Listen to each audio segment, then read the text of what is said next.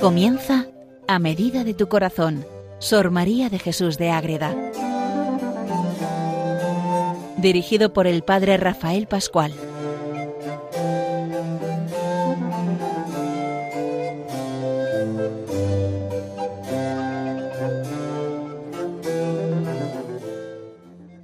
Un saludo para todos los oyentes de Radio María que seguimos conociendo a Sor María de Jesús de Ágreda en este programa dedicado a ella a medida de tu corazón, donde vamos viendo muchas cosas en torno a esta gran figura de la mística, de la historia, de la espiritualidad en España y en todo el mundo una monja concepcionista franciscana de vida de clausura que adora al Señor, que sigue siempre ese amor precioso a la Virgen Inmaculada y que va dando como fruto pues toda su vida de gracia, de experiencias místicas y también de escritura de grandes obras maestras en torno a la Virgen y en torno a la vida interior del alma que busca a Dios. La obra principal es la mística ciudad de Dios, que es la vida de la Virgen María, la vida de la Reina del Cielo, que llevamos ya unos cuantos programas y no hemos hecho más que empezar. Estamos en la primera parte de las tres que tiene y en los primeros capítulos. Hemos dedicado unos cuantos a ese comentario explicativo desde la parte de la concepción inmaculada y de la lucha de la gran señal de la mujer contra el dragón. Eso ya lo hemos terminado. Y ahora, ¿qué pasa? Cuando ya tenemos clara esa lucha y lo que pasa, pues viene la creación del ser humano y todo lo que deriva de ahí que iremos viendo en los siguientes programas. Entonces, en el programa de hoy lo que vamos a hacer es adentrarnos en el capítulo 11 de la primera parte que lo titula así de esta manera Sor María de Jesús de Ágreda. En la creación de todas las cosas el Señor tuvo presentes a Cristo Señor nuestro y a su Madre Santísima, y eligió y favoreció a su pueblo figurando estos misterios. Pues es lo que vamos a ver en este programa de hoy. Les habla desde el convento de Logroño el padre Rafael Pascual, Carmelita Descalzo. Bueno, pues ya tenemos una guía porque los títulos que pone en los capítulos son muy importantes y muy sustantivos porque es un resumen muy bueno de todo lo que ella nos va a contar después. Entonces, en esa creación, la Trinidad tiene como modelo de toda la humanidad a Cristo y a María, como ya se acaba de decir en el título. Pero ¿qué pasa ahí? Que todo está puesto al servicio de ellos para decir, y al final Dios crea y crea al hombre, crea a Adán y crea a María. Y desde ahí, ¿qué pasa? Que ese estado ideal en que son creados por Dios, enseguida cae esa realidad. ¿Por qué? Porque se mete el demonio y revienta toda la humanidad y el plan de Dios que era ese, vivir en la esencia del paraíso, pero el demonio por envidia ante la libertad del hombre consigue lo que quiere, que caigan y que pequen.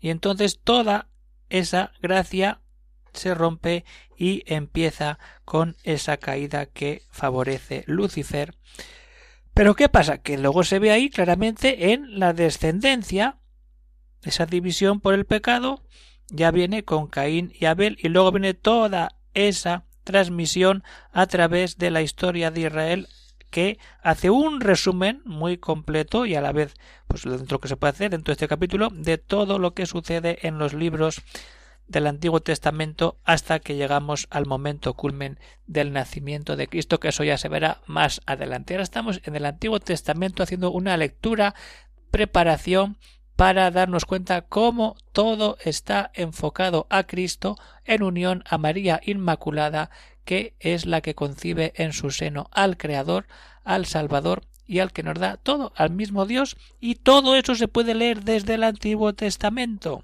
Sí, y así empieza Sor María. En el capítulo ocho de los Proverbios dice la sabiduría de sí misma que en la creación de todas las cosas se halló presente con el Altísimo componiéndola la sabiduría de Dios, el mismo Dios. Y esta sabiduría es el Verbo humanado que con su Madre Santísima estaba presente cuando en su mente divina determinaba Dios la creación de todo el mundo estas dos personas estuvieron previstas En estas dos personas estuvieron previstas todas sus obras. Cristo y María están pensados como los originales por donde iba copiando todo el linaje humano. Y entonces empieza la creación, creó también cosas materiales para la vida humana, hizo dos lumbreras para dividir el día de la noche, hace todo ese resumen, hasta que llegamos al ¿dónde? Al sexto día de la creación. ¿Y qué pasa ahí? Que formó y crió a Adán como de treinta y tres años, la misma edad que Cristo había de tener con su muerte, y tan parecido a su humanidad santísima, y de Adán formó a Eva tan semejante a la Virgen. Dos retratos de los originales que había de criar a su tiempo concreto, mientras llegaba el día en que había de formar a Cristo y a María. El nuevo Adán, la nueva Eva, Dios crea al hombre, crea a Adán y crea a Eva. Y el nuevo Adán sabemos que es escrito y la nueva Eva es María. Cuando nos metemos a leer así la escritura y nos llenamos de toda esa fortaleza, ¿qué pasa? Que enseguida viene la caída del hombre pecador. El feliz estado en que Dios habría criado a los dos primeros padres del género humano duró muy poco. ¿Por qué? Por la envidia, y la envidia nos entra por el demonio que divide y no permite que tengamos esa paz. La envidia de la serpiente se despertó contra ellos como quien estaba a la espera de su creación. Cuando vio el demonio la compostura de esa naturaleza humana sobre todas las demás criaturas y la hermosura de las almas y también de los cuerpos de Adán y Eva, y conoció el paternal amor con que los miraba el Señor, y que los hacía dueños y señores de todo lo criado, y les dejaba esperanzas de vida eterna, aquí se enfureció más la ira de este dragón, y no hay lengua que pueda manifestar la alteración que se conmovió, que con que se conmovió aquella bestia fiera, ejecutando su envidia para que les quitase la vida. Aquí entendemos todo la ira, la envidia, la división que el demonio mete en la tentación del ser humano. Y ahí viene. ¿Y cómo? Claro, el demonio está rabioso porque sabe que de una mujer va a venir el Salvador, el Cristo, el Hijo de Dios. Pero no sabe quién va a ser la mujer. Entonces está ya, por eso está deseando tragarse al hijo que nacía de la mujer vestida de sol. Ahora empezamos a aplicarlo desde la escritura. El Apocalipsis, el último libro, lo tenemos que leer en relación con esta parte del Génesis. El dragón está luchando desde el principio de la creación por tragarse al hijo de la mujer. Y ahí está yendo contra Eva, a través de que de la mentira, para que por la mentira caiga la humanidad y nazca el pecado. Así, la engañosa mentira entró por ella a tentarles comenzando a oponerse y contravenir a la divina voluntad.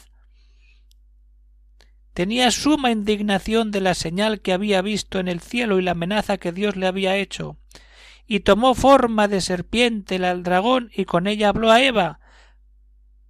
Y así, después de ese diálogo que ya conocemos, perdiendo ellos y nosotros toda esa eso que pasa, perdiendo ellos y nosotros el feliz estado en que los había puesto. Lucifer vio la caída y se goza. ¿Y se goza en qué? En que caen, pero no se da cuenta que Dios perdona y el amor divino misericordioso con los dos delincuentes. Y entonces Lucifer y todas sus secuaces de nuevo se volvieron a turbar todo el infierno viendo los efectos de la contrición. Pero ¿qué pasa? Que ahí viene el peca la consecuencia del pecado en la descendencia, todo queda ahí. Pero ¿qué es lo que sucede? Que la serpiente está enredando todo. Porque piensa que con haber caído ya tiene todo arreglado. No. Lo perdió todo cuando conoce el amor divino que Dios manifiesta en Adán y Eva y que les daba lugar de penitencia y esperanza del perdón y de su gracia, para lo cual se disponían con dolor y contrición. Que eso es lo que el demonio no puede ni aguanta porque está metido en la vida del pecado. Y el Dios quiere que el hombre se salve y aunque peque, le pone la manera de volver a la realidad de la unión con Dios de manera plena con el dolor y la contrición, y cuando Lucifer se restituía a la hermosura de esa gracia y amistad con Dios, se vuelve todo en contra. Y Dios actúa. Entonces Dios ve todo eso y dice, ¡eh, cuidado! Sobre ese tormento le dice Dios, la mujer te quebrantará la cabeza, como lo había oído en el cielo la unidad de toda la escritura, Génesis, Apocalipsis y en medio el Evangelio. Toda esta maravilla es para darnos cuenta de cómo los que están tocados por Dios por un don especial nos ayudan a entrar en el misterio del amor de Dios y a leer con luz especial la Sagrada Escritura. Y entonces nos quedamos ahí, el demonio consigue que el hombre caiga, pero se revuelve porque ve que Dios permite y pone medios para que ese pecado sea perdonado y redimido por la misericordia infinita de Dios.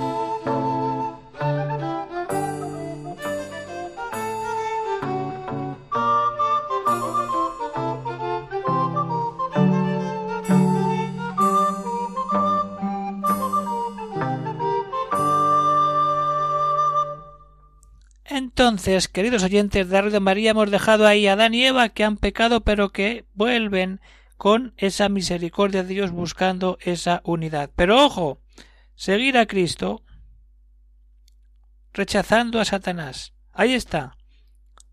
Eva se ha dejado tentar y ha hecho que Adán caiga también.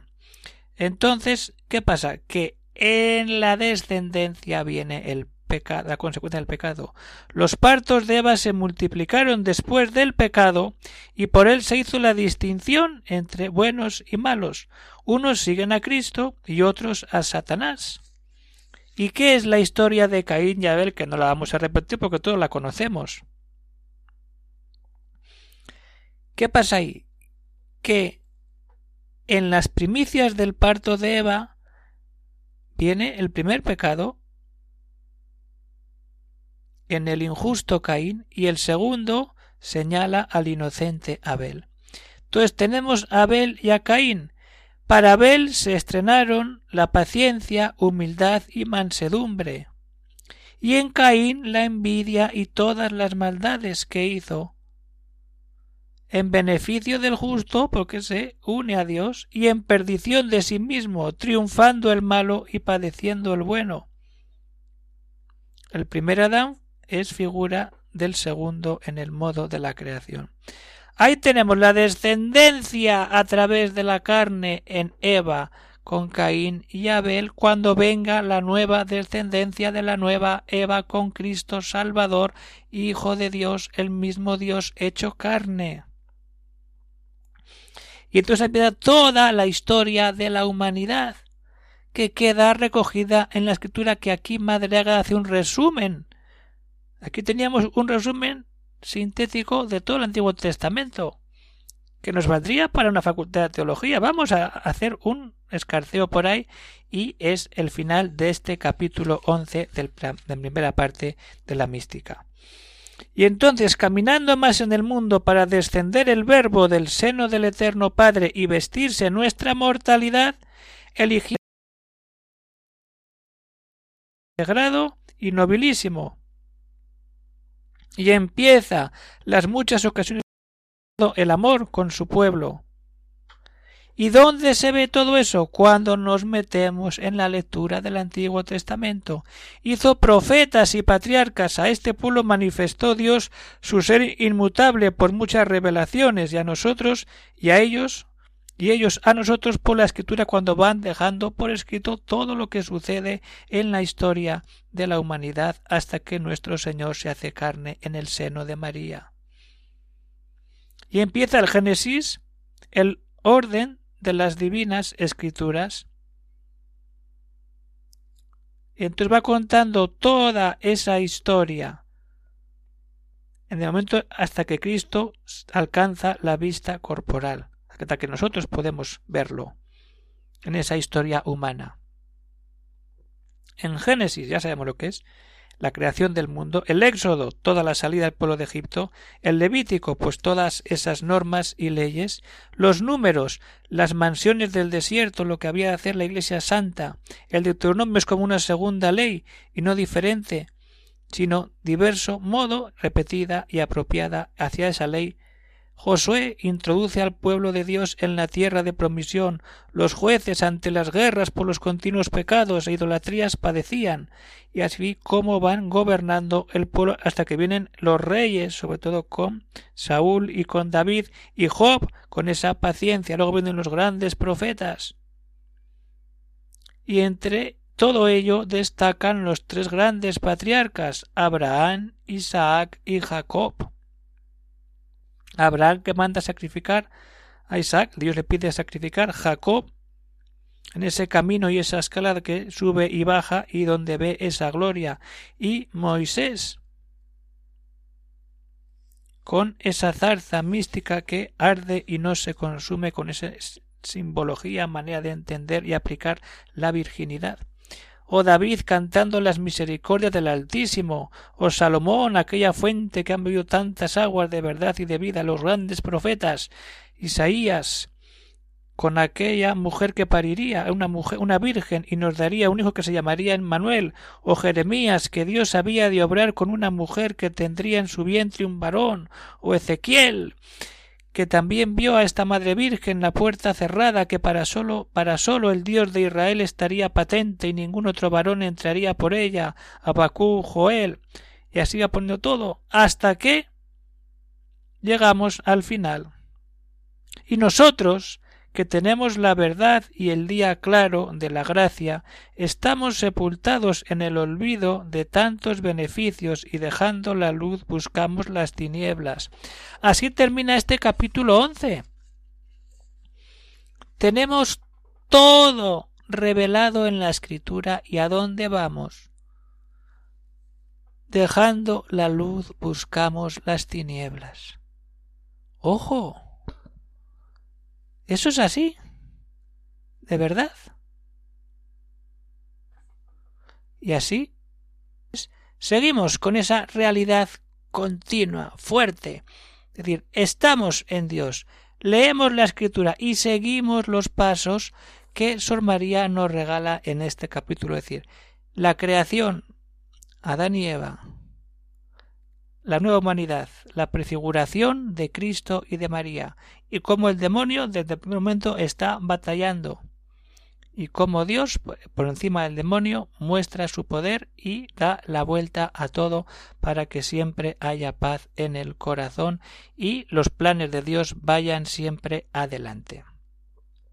Pues eso es lo que tenemos que tener en cuenta que es intentar de María, meternos en la realidad de que todo tiene un sentido y hay que leerlo todo en unidad de pensamiento y de historia antiguo y nuevo testamento para al final comprender con una mayor alegría y gozo todo lo que supone encontrarnos con la Madre Inmaculada. Pues vamos acabando ya el programa de hoy.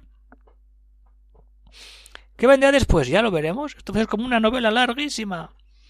Hemos tenido el Apocalipsis, ahora estamos en el Génesis, con el hombre ya creado y los hijos de Adán recorriendo la tierra.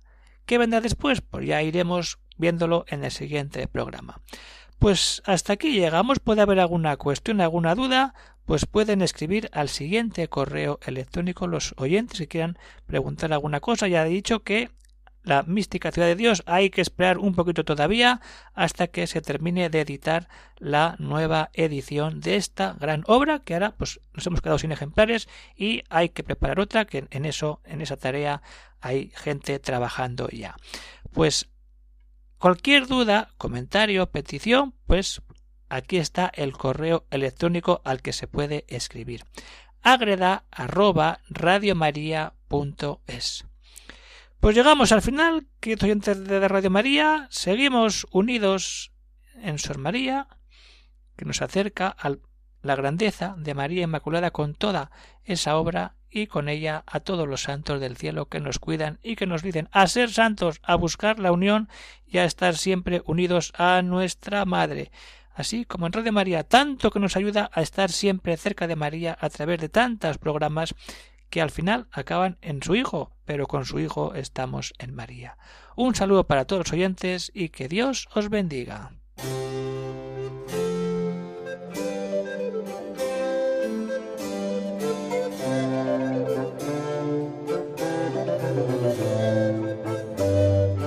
Han escuchado en Radio María A Medida de tu Corazón, Sor María de Jesús de Ágreda por el Padre Rafael Pascual.